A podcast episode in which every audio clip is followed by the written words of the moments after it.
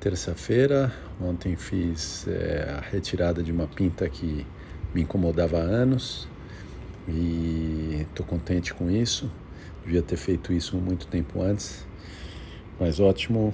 É, a recuperação parece estar boa é, da pele e também a recuperação do meu físico depois do esporte de domingo tá boa. Já estou hoje bem menos dolorido e contente seguindo com a semana aí, com uma agenda cheia, complicada, e me afastando um pouco dos exercícios ainda. E fim de semana que vem vou ficar sem exercício, porque pela retirada dessa pinta é, vou ter que parar mais um pouco. Então acho que vai mais uma semana, dez dias até voltar a fazer os exercícios.